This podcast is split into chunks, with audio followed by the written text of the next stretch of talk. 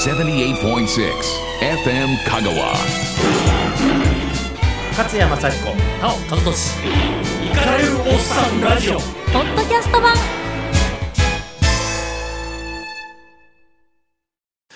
勝也さんアニメの研究会に入ってた時は。少女漫画。少女漫画？あそうや。何をするんですか？えどこどこでしたっけ？早稲田早稲田の大学少女漫画研究会。あ何を研究するんですか？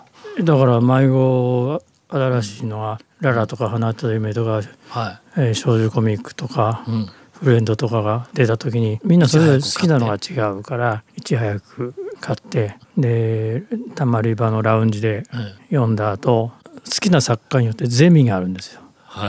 ゼミ作るから相当大きな人数のサークルだった。えそのサークルの中でゼミがあるんですそうそうそうそうそう。ほら、傾向が全然違うんですよ。えそのゼミって誰がリーダーなんですか？そまあそその中中からリーダーが。で僕が創設者なんですね。はで早稲田乙女チッククラブっていうのがあって。あ なんか似合わんな。いやいやだけど当時そんな大学生が漫画やるっていうことのまあ始まりだったんでうん。テレビやなんかの取材がうん。しょっちゅう来て。しかもその男子大学生が。ねやるっていうのはうん。それですごいみんな舞い上がってうん。ですがそこのうん。執行体制に腹を立てた私が自分で作ったのに？結局はみんなあのな穴になっちゃったんですね。あだからそう自分で作ったのっていうのがあれで、うん。だから僕はあの小沢一郎と呼ばれてるんですよ。自分で。え壊し屋じゃないですか壊し屋壊し屋、はい、はい。で中でこっそり三つ棒を立ててある日、うんえー、3, 3分の1からを引き抜いてうん、そこから分離、独立したんですね。でも少女漫画。でも少女漫画。それではい早稲田大学少女漫画研究会というのをうん。作ったんですよ。あうん、えそれ何年頃になるんかな？1980 80年ぐらい。年だ。うわほんだ僕もう就職しとるわ。あそうですか。うん。82年にタウン情報創刊ですから78年に就職してますわ。父さんがそうやって真面目に社会人やってこれ僕は少女漫画を毎日読んでたわけなんですよ。他に何読んでました？少女漫画がとりあえずはメインだったんですか？漫画の入り入り方って、それ早稲田大学少女漫画研究会ですからね。漫画の入り方はうんうん、最初から少女漫画ですね僕は。ほな「巨人の星」とか「明日のジョー」でなくて、全然つまんない。いや逆に後からうん。ボクシングやるようになってうん「明日のジョー」を読んで感動したりあとそのさまざまな場面であまりにパロディで使われるのに「巨人の星」がよく分からなくて、はいはいうん。それで一回は読んどこうと思っては読みましたけど、いうん、うん。何から入ったんですか？少女漫画の。え本からですか？それとも具体的な作品からですか？まあ雑誌だからいろんなさ、あののを読んでましたよね。少女コミックを買いに行きよったんですね。買いに行きますよもちろん。うん、ちょうど「花と夢」と「ララ」が創刊された時で。な何が有名な漫画なんですか？少女漫画って。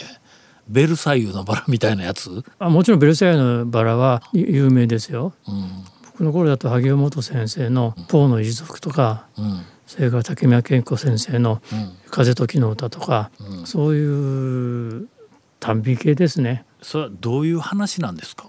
えー今ララブラブコメ？今ラブコメとは言わんか。今今でこそうん あのボーイズラブっていう言葉がで出てきてます、もう新聞にも載るようになりました。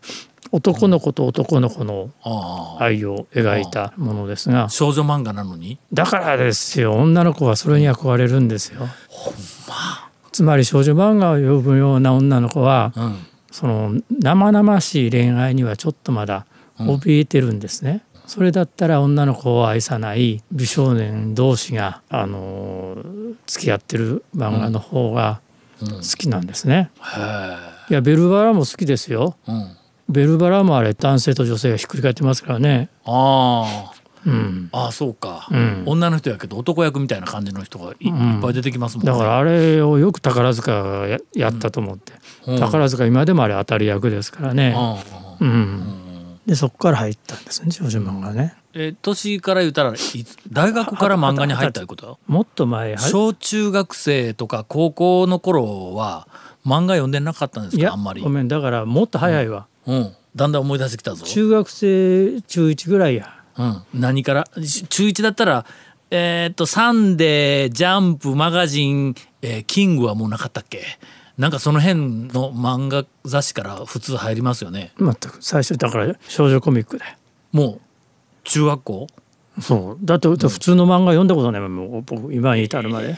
それは珍しいわそうですかね。普通ジャンプから入りますよ。いやいや俺ああいう漫画嫌いやねうん。ん、うん、絵絵も美しくないし、うん。僕は「少年ジャンプ」あんまり好きでなかったんですよ。うん、少年マガジンから入ったんですわ、ね、小学校の時にね。えーっと少年漫画が4強の時代でさっき言った「ジャンプ」「マガジン」「サンデー」「キング」で4強の時代でそこから、えーっとジャンプが抜けていくんですわ部数がどんどんどんどん増えていくんですよ。何の漫画があったかで増えたか分からんけど「巨人の星」はマガジンなんですわ。うんだけど明日のジョーもマガジンなんですよ。んであの化け物みたいな野球とそれからボクシングの漫画が2つともマガジンなのにどんどんどんどん部数伸ばしていくんですよ。んほんで、えー600万部を超えて世界のニュースになったんですわ。うんえーっと一冊のあマガジンというか雑誌「敵艦鉱物」で600万部超えたの多分あれギネスに乗るぐらいの記録だと思いますけど今200万部切ってるんです。うんそれでもあの学生にねその出版物の、えー、と部数のなランキングを200位ぐらいまで見せてやるんです。だからこれも僕 ABC に入,、あの入ってないから ABC のデータではなくて、えー、と雑誌協会の印刷部数データいうのがネットの中できちんと公表されたけどまあ印刷部数、えー、とベースでいってやからまあ多分20%か30%ぐらいは返本あるから実売部数はまあ7掛けぐらいだと思ってもあのいいんですけどもそれでこうランキングをずっと出していくとダントツで、えー、と少年ジャンプが160何万部とか出て学生がみんな「えー!」って言うんですわ。うんけどこれピークの時に何部やったと思うとかで言ったら誰も分かれへん。300万部ぐらいいっとったんですか？言うて言うん600万部超えとったって言ったら嘘やろ？って誰も信じられない。いうぐらい落ちてきとんやけどもまあとりあえずサンデー、えー、とあジャンプが先にこう伸びていってね、えー、と僕はマガジンから入って、えーハリスの風。あ前一回言いましたよね。ハリスの風。がしハリスのの風。風 よう覚えてますね音楽。あれあそうか。ハリスの風は雑誌の漫画よりもアニメの方がイイメージが強いんか。そうですね。アニメの方やね。あれでいろんなスポーツがいっぱい出てきて、うん。それからえーっとその次は多分巨人の星。で明日のジョーはさらにその後ろ。それから入りました。だけど少女漫画なんかはもうどこのにも引っかかりがない今ブース減ってんのはね、うん。やっぱりスマホのせいですね。あスマホで読めちゃうからね。あしかしね、うんはい。あれ単行本まだ全部残ってんのかな。うん。また危ないこと言いますけどあの「明日のジョー」とかはい。めちゃめちゃ今書けんのかなっていうぐらいほら、うん。あの差別的なやつ？そう。ああはいはいはいはい。はい。ありますあります。それからあの丹下断平とかさ、はい片目のこんなおっちゃんで。はで聖地でね。うん、うん。この間ボクシング協会の山根っておっさんが。はい。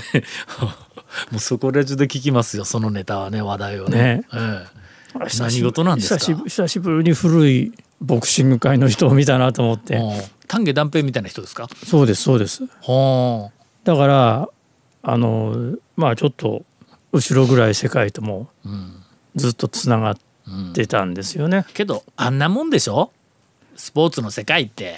まあね。まあちょっとまあすちょやりすぎみたいなところもまあちょっと報道だけ見たらね切り取って報道はされよるけども柔道にしろいや今今居合居合道がうん、問題になってまた言われてますね。あれ金全部ですよ。もうそこら中で他のもん全部出てくるって。居合道なんかすごい分かりやすいですね。昔からあそこで免許もらったら何段とかすごいのになるじゃないですか。はいはい。うん。うんうんで特に居合なんて別に試合とかなんかよりも、その肩書きが欲しい人たちだから、はああやって江戸時代がやるもんですから江戸時代だと。なんかこう副菜に包んで「これよ」って言って。い 山吹色の。そう山吹でも そういう世界だったと思いますよね。どこでも、えーっとなんかの団体競技でねまあ新体操にしろ、まあ、野球なんかも典型的ですけども、うん。そのレギュラーになるのにお金を包んでいくとか何かあのお宮をあの渡すとかなんかそんな話そこら中にありますよ。ねえ。うん、たまたま。ないわけがないやん。たまたま日大だったから話題になったり。うんうんうん、それと、ね。まあたまたまそのやり玉に挙げられた人が悪そうな顔をしとったとかね。そうそうそう。そんなみたいなことでねうんた叩き潰すみたいにこう言いよるけどそれは細かいこと全部あのほじくり出したらそこら辺の草野球の世界にまでありますよ。そ。りゃそうやろね、うん。うちの子をレギュラーにしてくださいってね、うん、少なくとも接待はしてるよね。絶対絶対してますよ。もうええやんって思うんやけど、うん。それはもう人間の差がやから、うん絶対になくなりませんし全部禁止をすると今度また別のところでなんか変な弊害が出てくるような気もするしね。まあ不公平といえば不公平やけどね。勝山幸子なお楽しイカれるおっさんラジオ。ポッドキャスト版父さん他になんか読み始めた頃でもその後でもハハマった漫画あります？漫画自体漫画とえっとなんかアニメとちょっと分けた方がいいですよね。漫画いきますよね。全然違う世界ですから、うん、あ僕の中ではアニメってただ単にテレビの中で動くっていうぐらいの認識しかないんやけど、えー固定された漫画自体では家に単行本があるのは、えーゴルゴ13です。まあちょっともうゴルゴ13もうええか。いやいやいやね？五郎さんいいじゃないですか、えっと今あるのはねゴルゴ13だから今まで揃えたことま人からもらってまだ捨ててないのが、えー沈黙の艦隊。川川口海先二生ですね、あれ30巻ぐらいあるんですけども潜水艦の戦闘シーンとそれからあのアメリカと日本とその独立国大和のそのせ 政治戦みたいな感じのセリフがいっぱいあって、うん。裏でいろんなあの駆け引きをしたりとかいうの。あんなんでその駆け引き部分は僕ずーっとすっ飛ばして 戦闘シーンだけをこう見ていくというそんなそんなファンですわ。あめちゃめちゃうまいですよね、うん。川口先生今もビッグコミックで、ああやっぱりあの空母息吹ってやつよね。空空母ものですわ。うん。だから海の底からうん。空母まで全部お書きになるんだからすごいなと思って。うん。僕も軍事オタクだけどはい。本当にディテールが全部あってせ正確ですよね。うん。うん、僕アニメで言ったらあの頃はね「ゼロ戦ハヤト」だったな覚えてないアニメですか？アニメ。うん。それから「決断」ってこれどっちもね戦争漫画なんですよだからい今はなぜか左、えー、とレフトの方が言うからかもしれないけど、すっかり戦争漫画って消えましたけれども、はい。昔は戦争ま漫画だらけでしたね。僕はね自伝会の鷹。視点会の鷹ですよ。はい。あれでいろんなものを勉強しました。ねえ、うん。はい。ああいうのもっと今も流して子どもたちに教えんといかん、ああいうの知るから戦争は良くないんだなと思うんでね、あとはちょっと僕もうメジャーなとこばっかりですけどね「鉄人28号」ものすごく読んでました。鉄人28号は、えっと漫画もそれから、えっとテレビのアニメの番組もうん欠かさず見てました。えー。あの日本人ってね、うん。結局は戦争大好きだと思うんですよ。うん。アニメやなんか見てても、ん。あの宇宙戦艦ヤマトでしょ？あんなむちゃくちゃな話、まあ敵がアメリカとかじゃないけどうん。でも地球を離れスカンダル行っちゃって。はい、ね。戦うわけですよね。戦争ですよね。戦争ですよ、というか日本のアニメはほとんど戦争ですよ。ガンダムとかなんかにしたって全部そうじゃないですか。戦争や、そう全部戦争、うん。で沈黙の艦隊も戦争や、そう。うであんなに沖縄の基地に並ぶレフトの人たちがうん。どうしてあれは好戦的だとか 言わない。言わんのかね。ね。うん禁書になってもおかしくないですよね。あの人たちが政権ができたらね、だからずーっとここに至るまで好戦的ですわ。なんか最近というか近年の漫画とかアニメは僕も一つも見んのですけども、うん、なんか戦いものばっかりのような気がするんやけどそうでもないんですか？進学え進撃の巨人とか言って、えーなんか潰し合いするんでしょ？いや俺もあれ嫌いやから読んでないまあ、れももうスカンのやもうガソリンスタンドで一回並んだ時に勉強のためにちょっと読もうと思って 一巻読み始めてうわこれいかんわって途中で 10, 10, 10巻あたりを抜いて読んで ああもう全然あかんわってもう読むんやすめた。僕だからうん。少女漫画だけど漫画の専門家ですから絵が汚いと嫌いなんです。あそうです。僕も絵の汚いのは大嫌いです。ただどれが絵が汚いとするかっていうのはねちょっと違うやっぱりね一番のでもあれはううまい下手ですよ。スッと入ってくる絵は、いい日本酒飲んだみたいに、ん。あのよくできてるんですよスッと。僕あのこの間池上えー良一さん？良一さんのうん名前を出したけどもえっと長安匠の絵好きなんですよ。愛と誠の時はまだちょっとなんかあったけどまああのドクター熊ひげ。こいつがね、ちょっとハマってしまいましてね。ん。全巻揃えたんやけども泣きました。へえあの漫画で泣くな、ま漫画で泣いたんですよ。町医者の話なんですわなんかちょっとこうやさぐれた医者みたいなのがねいろんなところで、えーなんかあのまあちょっとこう、えー貧しい人を助けてやったりとかなんかいろんなことするんやけどもちょっと泣きましたわ。長安匠あの絵は素晴らしい。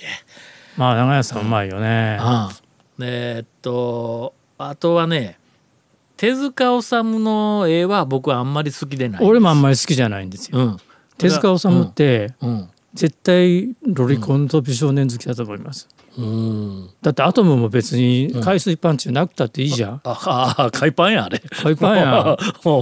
それからリボンの騎士だってああれはあれはロリコンや。ああそうか。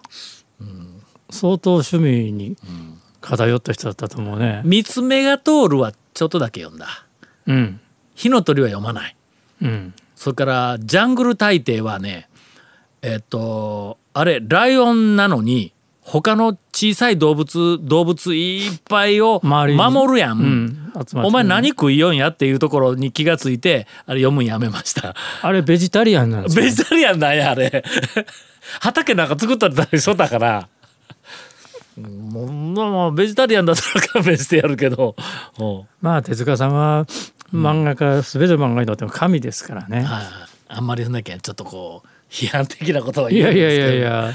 うん。でもああれだけの作品、ものすごいだったらしいですよ、書いてる量。うん。あのもうほとんど前者の編集者がずっと待っててね、うん。それに次々、私だから早く死んじゃった。うん。漫画家って働きすぎて早死にする人多いんですよ、うんそれからねえーっと石ノ森章太郎さん。あれ最初石森章太郎って言っね。のが後からついたんですよね。うん。石森章太郎の絵も僕あんまり好きではなかったんですよ。うん。えーサイボーグ009とかね、うん。なかなかあの辺のやつもね。誰が見やすかったかな。千葉哲也は絵は割と見やすくて好きやったんです。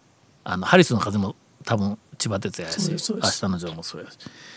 アニメはアニメというかテレビで漫画言ったら一番最初は「オバ Q」で入りました、うん。日曜日の晩の7時半から「お化けの Q 太郎」30分。で「おば Q」が終わると次はパーマンやったから。うん。全然その辺興味興味なさそうですよね、そんなとこから入ってます、うん。ベタでしょ結構。そうだね。あの頃の子,、子供、うんそそのものでらしい。うんそのものですからね。あんまりなんかこう思い入れがないんですよ。外国のアニメは、えーポパイとトムとジェリー。うん。この2つから。あとなんか猫の漫画がありましたわ。何やったっけ。フィリックスかな。なんかなんか言ったフィリックスです。えフィリックスか。なんか猫の多分さん俺より見てるわアニメに関して ほはそれぐらいはなんか見ましたあと僕あれが好きなんですよ。麻雀漫画が。はい。真面目なやつ？真面目なやつ。泣きの竜みたいなやつ？泣きの竜泣きの竜。農場純一。う。んタモさんももううちをやろ？う。うちます。あんた背中がすすけてるぜみたいなやつでしそうそうそうそうそうそうそう。はいはい、うん、であの、うん、僕らも学生の頃やるときに、はい。くぬー」とか言って弾く。んですよ。そうそうそう。つもするときにね。そうするときに。そらせんともスッと持ってこいっていうのに。なんかものすごくこんなねもうパイカーでは。ね、もう次弾くの分かってんねんから。分。かったんだくぬーとかで。飛ばせへんっていうのに。変われ変われへんってうん。あの能條純一さんは何か言ってもああやってオーバーに書くの。オーバーに書くんや。すごく好きだな、あれ読んだことないです。あのギャグ麻雀漫画。それ知らないさっき言ったからなんだねえーっとギャンブラー自己中心派っていうあ知ってる知ってる知ってる。片山正幸やったっけ？な片山正幸。うん。あれねむちゃくちゃ面白い。うん。もうバカバカしくてむちゃくちゃ面白い。あれはねちょっと,、えーっとうち家に単行本が1から6まで全部あります。あれは時々見るなやっぱり単行本家に置いてても、時々見るやつってよっぽど僕らうん。時々見る。好きなんですね、うん、だからえ勝田さん何置いてます？家に漫画。いや前事務所行った時も漫画の本全然見えんかったけど、家には置かない。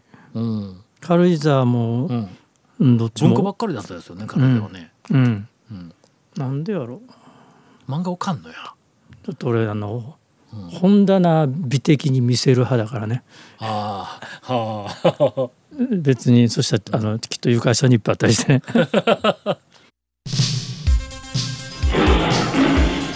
勝山幸子なお田中しイカれるおっさんラジオ。ポッドキャスト版。